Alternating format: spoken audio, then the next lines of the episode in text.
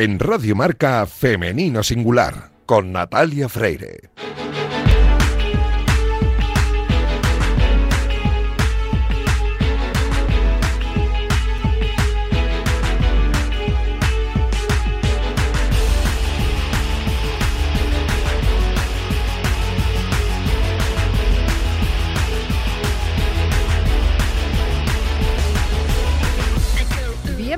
Bienvenidos a un sábado más a este espacio de Radio Marca en el que nos empeñamos en dar visibilidad y voz a las mujeres que hacen que nuestro deporte sea cada vez más grande. Nos encanta ver triunfar a nuestros deportistas, ya sean hombres o mujeres, pero permitidnos que en la próxima media hora hablemos solo en femenino singular, que es el nombre de este programa que escucháis ahora mismo en la sintonía de Radio Marca. Os recuerdo que podéis encontrar los audios de nuestros programas en todas las plataformas de audio y en la web de marca.com. Y a los mandos técnicos me acompaña esta mañana Luis Beamut, que ya está haciendo que todo suena a la perfección. Y este que comenzamos es el programa 251.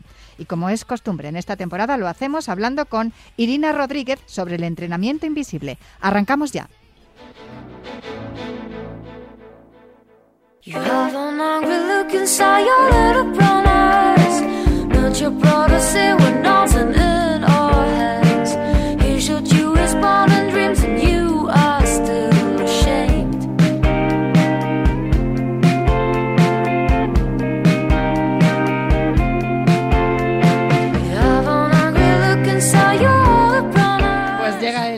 De la calma, de la tranquilidad y de aprender muchas cosas con Irina Rodríguez, que es nuestra, nuestra mm, eh, consejera de salud y, deporte aquí en Femenino Singular cada sábado por la mañana. Ella tiene, además, comparte un canal de Twitch que se llama Agua con Hielo con Ander Mirambel, que le hemos tenido por aquí, por la redacción, hace unos días, porque ha conseguido la clasificación directa para los Juegos Olímpicos de Invierno en Pekín, que empiezan el próximo día 4 de febrero.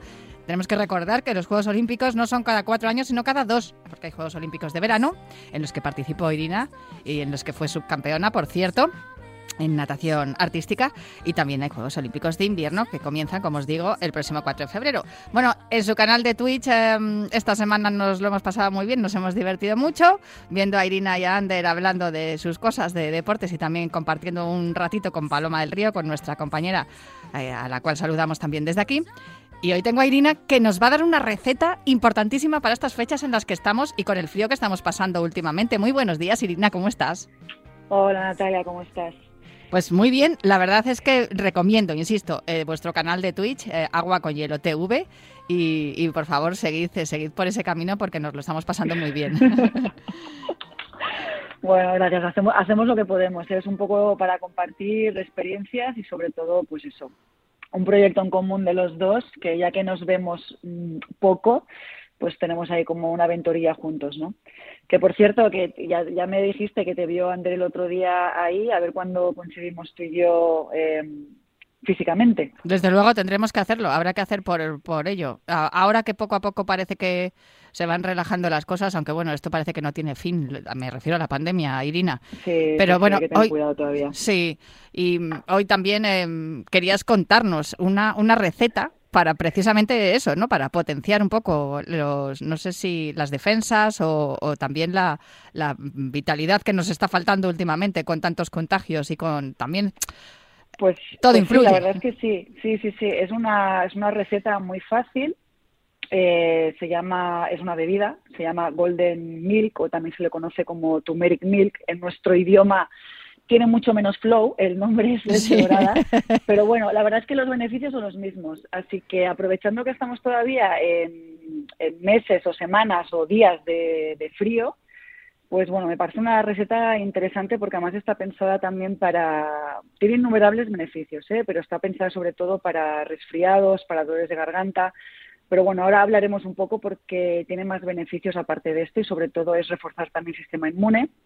Eh, es una receta de origen ayurvédico de la India y ya para empezar, como anécdota, pues la cúrcuma, que es el, principal elemento estrella de, esta bebida, en, Ayurveda se le conoce como Hari Barma, eh, Hari Barmadati, que significa que aporta buena complexión a la piel, ¿no? Entonces ya solo con esto, eh, pues es, muchísimo. La receta, empiezo quizás por los ingredientes, porque como hay muchas variantes, Pero bueno, la receta original es leche, eh, cúrcuma, canela y jengibre. Y luego hay, por supuesto, la variante vegana, que se puede utilizar una, una, bebida vegetal de leche de almendras a base de, sobre todo, pues avena, almendras, nueces, avellanas. Yo es verdad que la leche de soja la recomiendo poco por el tema de que, sobre todo en la mujer, que, que, bueno, que es como que si tú, si hay un aumento de estrógenos, la soja tiene fitoestrógenos, entonces ahí está, para mí es un poco incompatible, pero bueno, eso es a gusto del consumidor.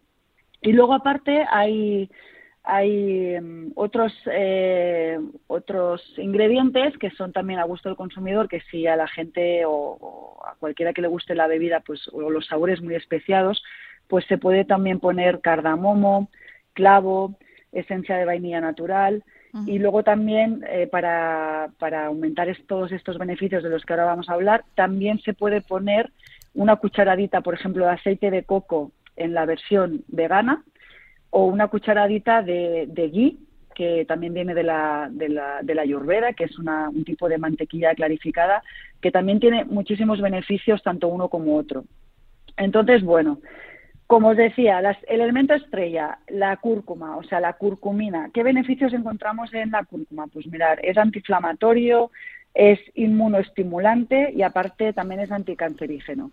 Eh, cosa importante que también me gustaría destacar, eh, es verdad que la cúrcuma eh, tiene muchos beneficios, pero también hay que saber que a grandes cantidades es hepatotóxica, ¿vale? Quiere decir que, que influencia negativamente sobre el hígado, o sea que las cantidades son importantes, pero bueno, son a grandes cantidades. cosas que podemos encontrar en la cúrcuma que nos ayuda, pues mejora la función cerebral y la memoria, ayuda a que las conexiones neuronales sean mejor y se han visto, se han visto estudios que ayuda en, casos de Alzheimer, por ejemplo.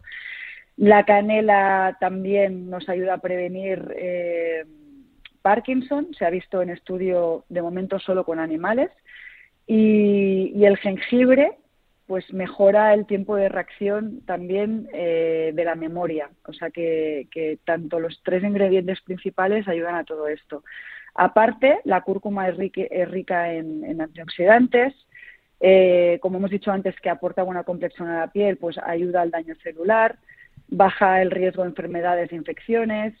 Eh, como antiinflamatorio es muy interesante y se ha visto también que la cúrcuma eh, puede tener muchísima eficacia antiinflamatoria o igual o más que el ibuprofeno o la aspirina, o sea, estamos hablando de antiinflamatorios no esteroideos.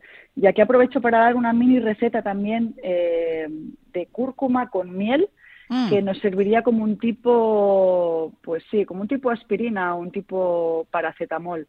Y es simplemente coger una cucharadita de miel, poner una cantidad de cúrcuma en polvo que consigamos hacer una pasta, y esto nos serviría pues para dolores de cabeza o, migrañas, como así algo natural.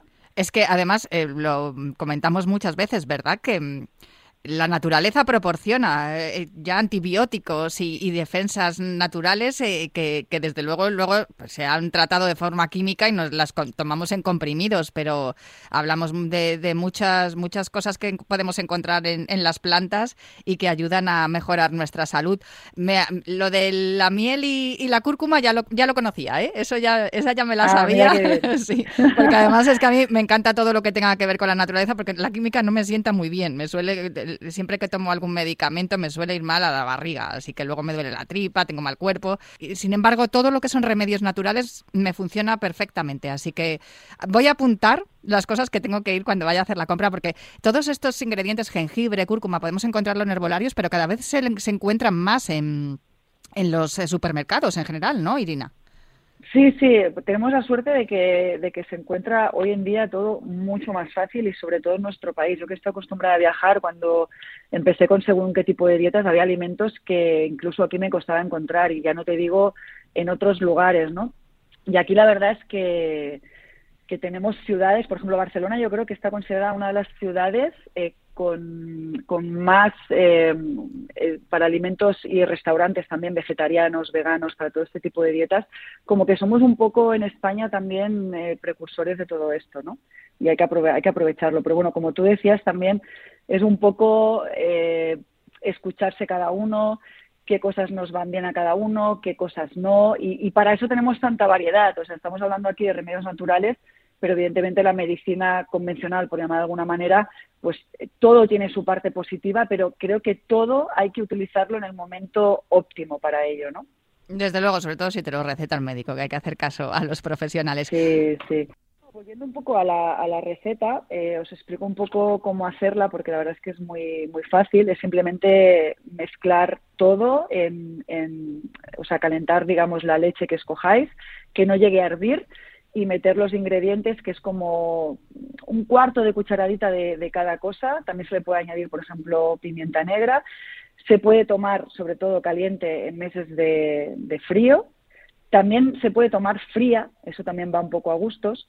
Y, sí que quería hablar un poco de contraindicaciones, sobre todo si tenéis acidez, estomacal o durante el embarazo tampoco es muy recomendada o hay problemas hepáticos como, como he dicho antes, pues es mejor eh, no tomarla. Pero es una bebida que incluso para mí es la sustituta del café. Yo creo que es una bebida que se adapta mucho al momento del día en el que estás. Normalmente los yogis lo toman por la noche porque además ellos dicen que ayuda a la flexibilización de articulaciones, mm. pero yo por ejemplo me la tomo por la mañana, no tomo café y tomo esto y la verdad es que noto que me da bastante como energía, ¿no? Así que bueno, es una receta bastante completa. Pues muchísimas gracias, Irina, por esta receta que nos va a servir para potenciar nuestro sistema inmunológico, nuestras defensas, que tanto y tan necesitados estamos ahora de eso. Y nada, te, eh, escuchamos la, semana que viene. Que tengas un buen fin de semana. Igualmente, hasta pronto.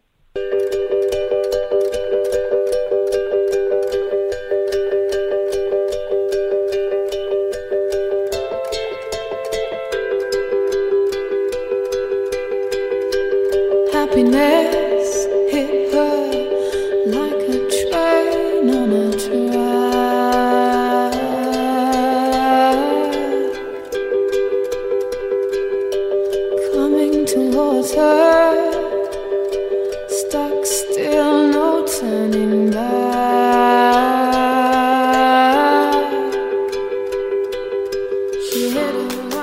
pasado unos cuantos meses desde la última vez que tuve a Jorge García aquí a mi lado en el estudio. Muchos le recordaréis, la temporada pasada hicimos un repaso por todas las pioneras del deporte. Gracias a él conocimos a nombres de mujeres que habían estado olvidadas durante muchos años en la memoria colectiva y, gracias al libro de Jorge, El origen del deporte femenino en España, y a todas las secciones que, tuvimos durante la temporada 2021 aquí en Femenino Singular, pues conocimos a todas estas mujeres pioneras que, que dejaron un legado de lo que hoy es el deporte femenino. Pero Jorge García no es solamente un historiador, es también escritor de novelas de ficción y aunque del tema del que vamos a hablar hoy me cuadraría perfecto en la deporteca, pero teniendo una mujer deportista como protagonista, no podía dejar de hablar aquí en Femenino Singular de la nueva novela de Jorge García, El último de los grises. Muy buenos días, Jorge, ¿qué tal estás? Y muchas felicidades. Hola Natalia, muchísimas gracias y encantado de volver y de volver a, a la que siempre considero mi casa. Radio Marca y Marca, el mundo Marca, porque aquí tienes muchos amigos. Eh, te digo muchas felicidades porque esto es como un hijo nuevo, ¿no? Después de Croata, también otra novela también de ficción y de los otros libros que, has escrito dedicadas al olimpismo fundamentalmente, pero te, has lanzado a la novela y no has podido parar. No, la verdad es que no. Eh, la verdad es que escribir ficción es algo que gusta y, siempre quieres eh, tener nuevas historias y nuevos ambientes y continuar con algunos personajes de, de anteriores libros. Y me parecía el momento adecuado de escribir eh, novela de ficción, novela, digamos, negra o thriller, pero también ambientado en el deporte, porque eh, el deporte es algo que está en la sociedad, que lo tenemos habitualmente y que, por desgracia, se ha escrito muy poco con esa temática. Eh, de hecho, es una reclamación que yo hago mucho en la Deporteca, eh, que se escriban más eh, historias de ficción en torno al deporte. Y luego una pregunta que también que suelo hacer a los autores, y es que, claro, cuando lees una novela de ficción, piensas que hay algunos personajes que posiblemente nacen de la realidad, ¿no? En este caso, es evidente, según vas leyendo el último de los grises, por cierto, que está publicado por Editorial Amarante, que no se me olvide también eh, decir el nombre de las editoriales que apuestan por este tipo de, publicaciones que de, un modo u otro son arriesgadas, pero que luego tienen, tienen mucho éxito, así que se dan cuenta de que la apuesta ha sido ganadora.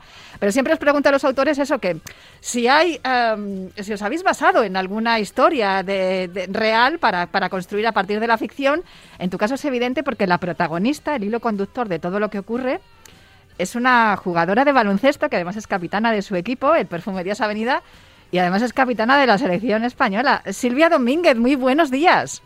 Hola, buenos días.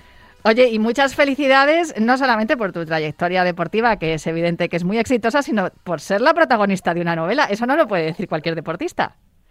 No, la verdad es que no.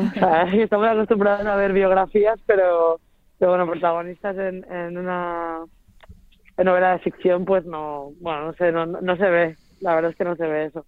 ¿Te has reconocido dentro de, al leer la, la novela de, de, Jorge García, El último de los grises? Sí, por supuesto, porque al final es mi personaje es, eso, ¿no? Pues jugadora de baloncesto, pues capitana de, de su equipo aquí en Salamanca, o sea que es, es, bastante real, ¿no? Eh, todo lo que alrededor de mi personaje. Eh, Jorge, imagino que a Silvia la conocías bien como, como jugadora, ¿no? Como jugadora de baloncesto, pero no la conocías personalmente. ¿Cómo construiste la, trama? ¿Cómo se te ocurrió? ¿Te vino a la cabeza, voy a secuestrar? Pues, bueno, ya lo he dicho. Empieza con el secuestro de Silvia Domínguez, de la, de la capitana de Perfumerías Avenida. Bueno, la verdad es que eh, Silvia es, todo un ídolo, es un referente en Salamanca. Entonces, si quieres escribir una historia deportiva en Salamanca, eh, ella es el principal reclamo y ella es la figura más carismática y la verdad es que ha sido un placer poder contar con ella y luego pues eh, su facilidad para que el personaje fuera llevado a, la ficción y, fuera plasmado en papel. Me contabas antes de, empezar el programa que posiblemente Salamanca es la única ciudad en España en la que un equipo femenino, en este caso de baloncesto, de perfumerías, es el equipo más importante de la ciudad. ¿Tú sientes eso también, Silvia? ¿Tienes esa sensación?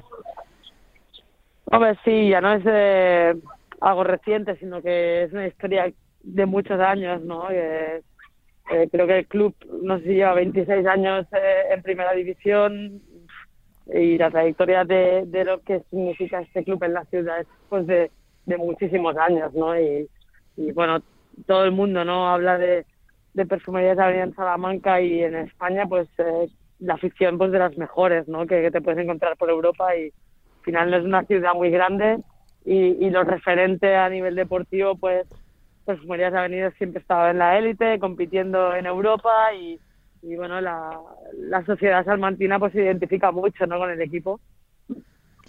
Em, no sé si podemos contar algo de, de, la historia, Jorge, pero yo es que tengo alguna curiosidad para preguntarle a, a, Silvia y es que, em, claro, la primera, en el primer capítulo, lo primero que lo primero que el lector imagina al leer el primer capítulo es a Silvia entrenando, tiros libres, eh, preparándose para una Final Four, ¿no? Que se va a celebrar en, en la ciudad, uno, uno de los partidos y mm, no sé, eso, eso lo haces tú también, es habitual que, que, también te quedes entrenando cuando se van todas tus compañeras y se queda el pabellón vacío y te quedas ahí dándole, dándole, dándole, como hacen muchos otros deportistas. Hombre, no, no a horas intempestivas, ¿no? Como, como narra el, la novela, pero bueno, sí que a veces no hay, hay momentos, hay sensaciones de alguna semana, de, algún partido importante o lo que sea, o tus sensaciones ya de como jugadora en diferentes periodos ¿no? de la temporada que, a lo mejor cuando acaba el entrenamiento sí que te quedas. ya te quedas más horas o más tiempo y otras no, pero o sea, no a las dos de la mañana no estás en el pabellón, evidentemente, eh, pero, pero bueno, sí que parte de eso puede ser real, ¿no? Eso lo soléis hacer los autores, ¿no, Jorge? Partís de una parte real de la historia y luego después, pues ya vais construyendo a que vaya a favor, ¿no? De, que vaya el hilo dramático que vaya discurriendo. Hombre, en el tema que tocaba y que tenía que ser un secuestro, había que buscar esa hora, ese momento, eh, esa noche cerrada. Y bueno, lo hemos sacado un poquito de contexto, pero sí que es verdad que jugamos con con esa realidad, ese puntito de, mezcla entre realidad y ficción, que yo creo que al lector es lo que le gusta. Eh, ver una historia nueva, diferente, que le aporte algo distinto a lo que está acostumbrado, pero que tampoco se salga mucho de, la normalidad y que, y que se lo pueda creer, que, pueda llegar a entender que esto puede pasar y bueno, una situación más que, que, le atrape y que le mantenga ahí enganchado al libro del principio a fin. Para los que nos estén oyendo, ya saben que Silvia Domínguez aparece como personaje real dentro de la historia, de una historia de ficción, pero haznos así un breve resumen de qué va, de qué va la novela. Bueno, pues al final eh, lo que quiere transmitir la novela es eh, la corrupción en el deporte, la cantidad de, problemas que están creándose a través de las apuestas deportivas. Y bueno, juego un poco con, el secuestro de la principal figura del baloncesto en Salamanca, eh, un poco como para coaccionar al equipo, al Perfumerías Avenida, que pierda sus partidos eh, y los, los captores pues puedan beneficiarse y puedan lucrarse con las apuestas. Y juega pues también eso, descubrir quién es quién la ha secuestrado, qué va a suceder con ella, cómo va a reaccionar el equipo, la ciudad y un poquito ese thriller, esa novela de misterio hasta que, bueno, pues llega la trama final y se desarrollan los acontecimientos que quizá hay un par de escenas que sobre las que gira toda la novela y que, bueno, le dan ese final y ese dramatismo que, que siempre al lector le gusta y se queda con ello para, pues para bastante tiempo. Eh, supongo que fue una pretensión tuya o a lo mejor viene derivado de tu estudio acerca de la mujer en el deporte. La protagonista, la, investigadora que, lleva y que va destapando todos los entresijos de la trama de corrupción deportiva y de apuestas, también es una mujer. Eh, eh, lo tenías clarísimo que las protagonistas de tu novela tenían que ser mujeres después de todo el trabajo que has hecho de investigación y, de visibilización de la mujer, tanto en el deporte como fuera de él. Es muy importante. Mm, hay que buscar siempre referentes y es una manera de lo que dices tú, si visibilizas, se conoce la historia. Si no se habla de ella, si no se cuentan esas historias, si no aparecen personajes femeninos, eh, al final no, no se conocen y, y, la gente pues muchas veces no llega a ellos porque no se les ve. Eh, en el caso de los personajes de ficción, bueno, a cada vez hay más, pero en el tema del deporte y de eh, las, por ejemplo, las portadas, las entrevistas, el número de minutos y de horas que se le dedican a la mujer en el deporte todavía no, no es el que le corresponde con el nivel que tienen. Y eso que corresponde mucho, y de eso sabe mucho también mi compañero Fernando Carreño, que por supuesto está aquí también en la entrevista, porque también él aparece en la novela. Es un personaje real, porque hay algunas escenas que, que se ambientan precisamente en la redacción de marca y que el equipo de investigación también, claro, es un, es un equipo eh, de baloncesto, y claro, hay algo tienen que decir los periodistas deportivos. Fernando Carreño, ¿qué tal? Muy buenos días, gracias por acompañarnos también esta mañana. Bueno, muchas gracias por, por acogerme aquí en esta acogedor estudio y a, Jorge, bueno, a ti y a Jorge, pues por, por, una, por cumplir una cosa que reivindicamos a menudo, que es que el deporte tenga en todos los ámbitos la presencia que tiene en la sociedad. Claro que sí, está clarísimo. Y una cosa más que te he escuchado antes de empezar la entrevista, que te recordaba la trama de que ha creado Jorge en el último de los grises con la historia de Silvia Domínguez, te recordaba mucho también a lo que pasó con Kini. Para los que tengan unos años, Silvia, tú seguro que no, pero los que tengamos una edad nos acordamos también del secuestro de Kini. Fue, eso fue un fenómeno y es una cosa con la que hablaba yo antes con antes con Jorge. Y bueno, es meter el mundo del deporte en la novela negra por, eh, es meter el mundo del deporte en la novela negra que no se ha metido que no se ha metido mucho has asumido el riesgo con ello ¿Crees que es un riesgo o es una oportunidad? Es un riesgo, es un riesgo. Primero porque no sabía cómo iba a salir Silvia, que eh, salió, la cosa salió bien. Pero es verdad que es difícil cuando, sobre todo si trabajas con personajes reales, eh, pues es muy complicado. No sabes cómo va a reaccionar el club, la ciudad, la gente y, y la verdad. Pero al final es lo que decía antes, si, si tú mezclas eh, ficción y realidad, eso a la gente le gusta muchísimo más. Sí, porque te hace creerte un poco más que eso, que eso puede ocurrir. Silvia, no sé si en algún momento tú te has sentido en alguna situación así parecida o, tenéis alguna relación con lo de las apuestas. Si habéis tenido en algún momento la sensación de que corríais algún riesgo o, esto es una trama que ha creado Jorge alrededor de, vosotras, del equipo y, y concretamente de ti. Por suerte, yo nunca he vivido nada de ese estilo, ni, ni con apuestas, ni, ni cosas extrañas. Entiendo que, habrá en muchísimos deportes y, lo que se narra en la novela, pues eh, seguramente habrá parte ¿no? que sea hasta real, pero, pero bueno, yo por suerte la verdad es que no, no he tenido que vivir ningún episodio de ese tipo. Fernando, tú sé que conoces eh, alrededor del tenis el tema de las apuestas y no, concretamente en, la Liga Femenina de Baloncesto o en la categoría femenina de baloncesto igual no tanto, pero sí que se mueve dinero en otro tipo de deportes. Sí, es que mira, en el mundo de, en el mundo del tenis el problema de las el problema de las apuestas es real y va a dos niveles. Uno, el nivel de, el famoso nivel que sabemos todos de, de las mafias. Otro, un nivel de amaño de partidos que a veces es que a veces es reflejo de la precariedad que viven los niveles inferiores del tenis profesional, que no todo el tenis profesional es el Open de Australia. Yo sé que la guardia que vamos que la guardia civil que la policía se ocupa muy en serio de ello y sabemos todos que han hecho bastantes actuaciones pero mira esto lo que vemos, o sea, estamos viendo, o sea, estamos viendo que el, que el deporte tiene muchos aspectos, tiene muchos aspectos y claro que es bueno que se, que se reflejen y mira, una cosa le comentaba yo antes también a Jorge, digo, oye, es que a mí me da la sensación, y lo hemos hablado a menudo aquí contigo, que lo que es el mundo de la cultura con mayúsculas da un poco la espalda al deporte, no sé si por envidia. Por envidia, porque muchas veces se le resta atención a lo que es la cultura tradicional, ¿no? El teatro, el cine, la música y tal, pero cada vez es, más habitual que encontremos autores, que encontremos músicos y que encontremos también directores de cine y, dramaturgos y guionistas que, se inspiren en, las deportistas, porque en el fondo, Silvia, vosotras y, bueno, los, hombres también lógicamente, pero estamos aquí en femenino singular, eh, sois un poco las personas que nos inspiráis a, la gente en general. Bueno, yo creo que que al final eh, lo que a lo mejor nos hace diferentes es que como nunca estamos en el foco, eh, no se nos da esa visibilidad o, se habla de ello y seguimos trabajando igual y seguimos acumulando éxitos y bueno, sabemos que, a veces es algo esporádico que se va a hablar durante un día, dos, tres de lo que consigues y, desaparece eso, ¿no? Pero al final somos personas muy cercanas a, a lo que es el aficionado, eh, bueno, y, la gente eso lo aprecia, ¿no? yo creo que no, no buscamos recompensas de, de eso, de, estar en el foco, evidentemente nos gustaría mucho más, ¿no? Al nivel del masculino muchas veces, pero, pero bueno, creo que poquito a poco se van dando pasos, pero evidentemente todavía hay un, una, una diferenciación bastante grande. Bueno, pues yo creo que este tipo de cosas, como la, novela de, de, Jorge García, El último de los grises, seguramente que va a ayudar también a, a dar un empujoncito mayor, ¿no? Del que ya tiene el, el baloncesto femenino, que yo creo que goza de muy buena salud, Fernando. Eh, tanto estaba hablando Jorge de las páginas que tenemos en, en los medios de comunicación, en marca. Una gran parte, no sé ese porcentaje, seguro que lo conoces tú, del polideportivo está ocupado por mujeres. Es que volvemos, es que volvemos a, a lo de siempre. A veces este detalle, este debate a veces se contamina por, o sea, por circunstancias que sale mismo. Pero en el momento en que en el deporte nos, eliminemos cualquier cosa que no sea el resultado, el éxito y la historia, el deporte femenino está al mismo nivel que el masculino.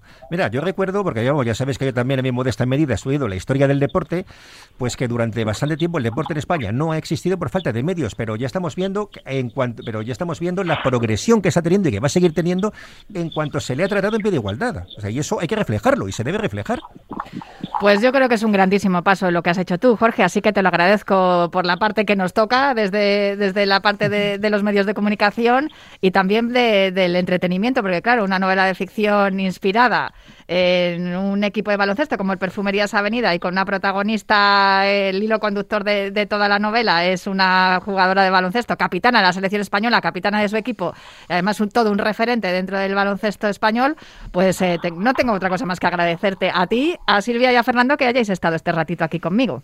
Gracias a vosotros. No, yo, yo darle las gracias a, Jorge, ya se lo dije en persona y tal, bueno, pues por, por haber querido, ¿no? Usar mi figura aquí en Salamanca para darle voz a, esta novela negra y, poco más, pues que, siga apoyando ¿no? al deporte femenino.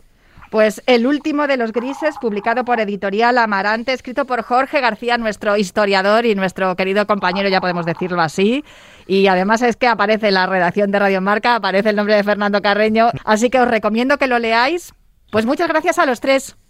Gracias. Hasta luego. Hay que seguir adelante. Un abrazo, Silvia, y muchas felicidades por esta, este protagonismo aquí en la novela. Muchas gracias.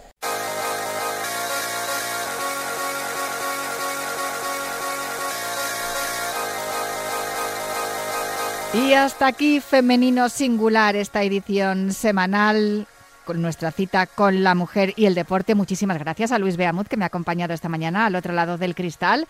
Y yo os espero la próxima semana para seguir aquí hablando en femenino singular, pero ahora os dejo con una apasionante jornada de deporte aquí en la sintonía de Radio Marca.